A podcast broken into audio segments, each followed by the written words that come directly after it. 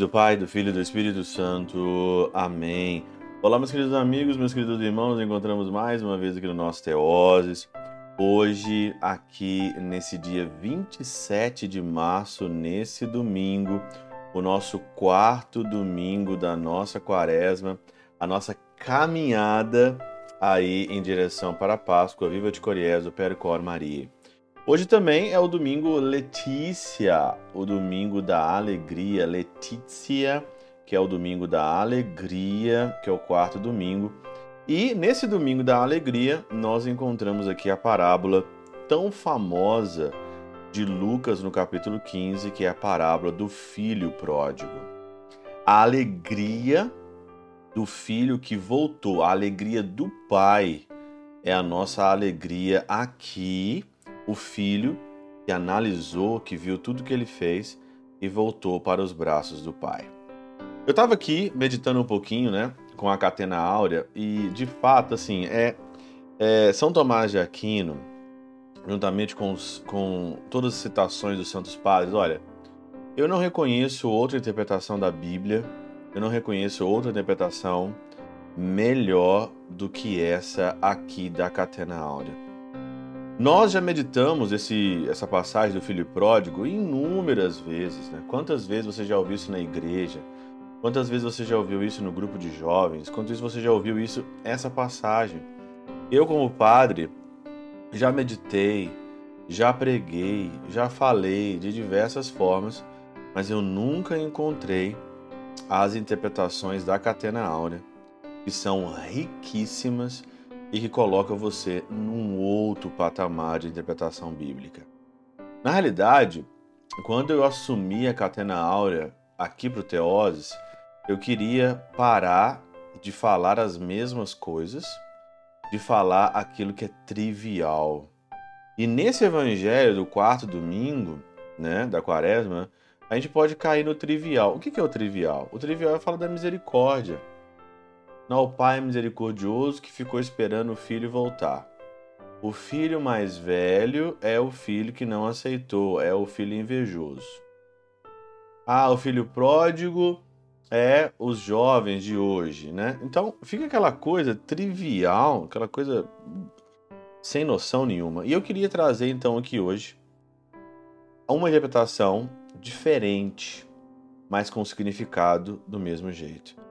São João Crisóstomo diz o seguinte aqui, ó: Um homem tinha dois filhos, é assim que começa a parábola. Um homem tinha dois filhos. Há quem diga que o filho mais velho simbolize os anjos. Você já ouviu isso?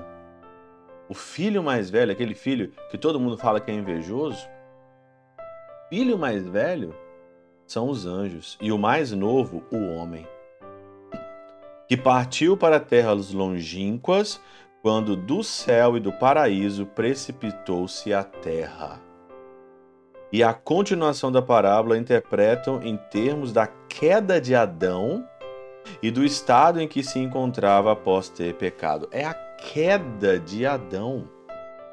O filho mais velho é os anjos. E o homem, que é o filho mais novo, que pega a herança que vai para a terra é a queda depois do pecado. Essa interpretação me parece piedosa, não sei, porém, se verdadeira. Com efeito, o mais jovem dos filhos vem à penitência, vem à penitência espontaneamente, levado pela recordação da abundância passada que conhecera na casa do próprio pai.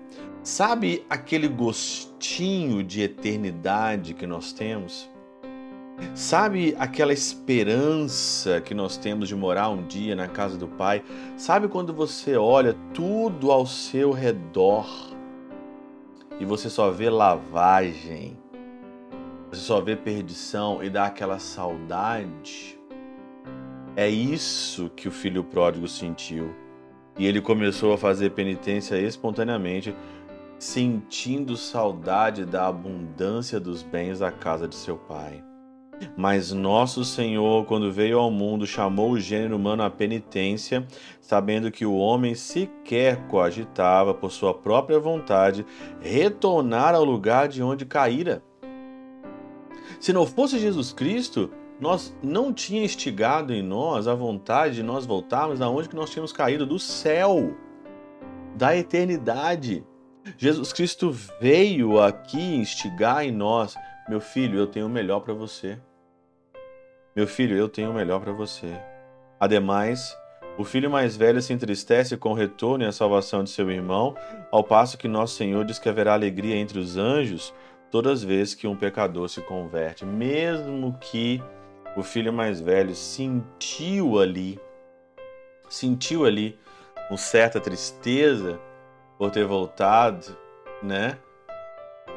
Na realidade, o filho mais velho, que são os anjos, sentiu uma tristeza de tanto tempo que o filho mais novo perdeu. O filho mais novo perdeu muito tempo.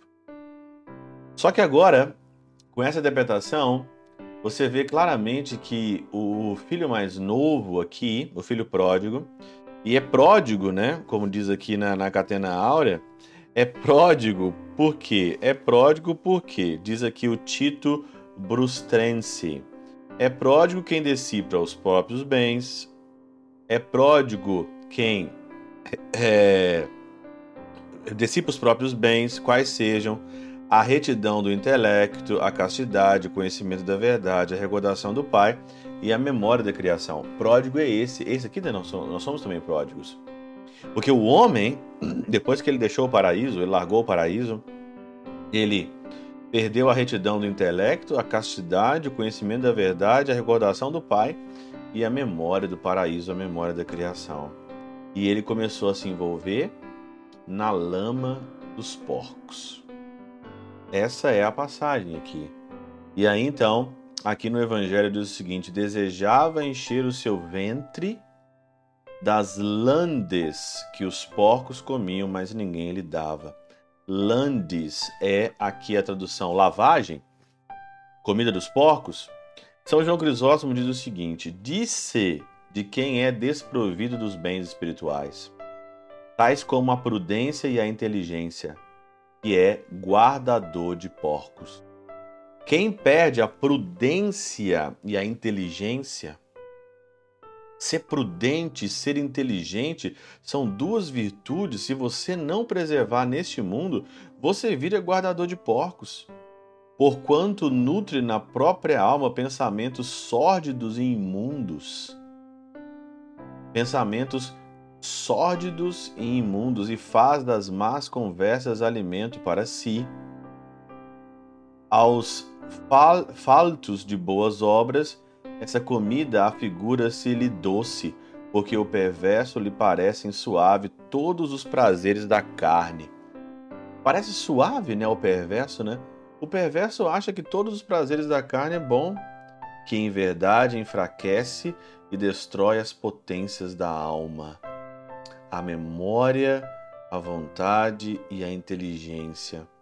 Destroem as potências da alma. A Escritura chama landes esse alimento de uma doçura infausta, própria dos porcos, a saber, a complacência e os deleites da carne. Quantas vezes nós nos misturamos de fato mesmo a landes da comida de porcos? Por quê? Porque nós perdemos a memória. Na casa do meu pai há o alimento verdadeiro. E na casa do meu pai eu sempre tratava como filho, eu não era tratado como um porco. E aí? O que, que você quer fazer da tua vida? quer recuperar a memória da salvação, quer recuperar a memória que na casa do Pai há uma abundância maior do que aquilo lá, eu te falo, larga essa lavagem, larga essas landes, larga essa comida baixa que o mundo oferece para você e faça penitência neste mundo. Faça penitência neste mundo e você vai encontrar a alegria na penitência na renúncia, na santidade, porque você tem que recuperar o paraíso perdido. Você está com saudade da onde você caiu. Nós caímos do paraíso, nós caímos da eternidade. E essa grande saudade o filho pródigo sentiu lá na, na lavagem dos porcos, é aquela saudade do paraíso, da eternidade, que está dentro de cada um de nós. Por isso que quem não reconhece Jesus, quem não encontra Jesus na vida, nunca vai recuperar essa memória, nunca vai recuperar essa memória, como diz aqui Santo, Santo São João Crisóstomo, nunca vai retornar ao lugar com a sua própria vontade, nunca nós vamos retornar com a nossa própria vontade do paraíso que nós caímos. Nós precisamos encontrar Jesus para largar as landes, para largar a lavagem dos porcos. Pela intercessão de São Chabel de Mangluf, São Padre Pio de Peltrautina, Santa Teresinha do Menino Jesus e o Doce Coração de Maria, Deus Todo-Poderoso vos abençoe. Pai, Filho e Espírito Santo desça sobre vós e convosco permaneça para sempre. Amém.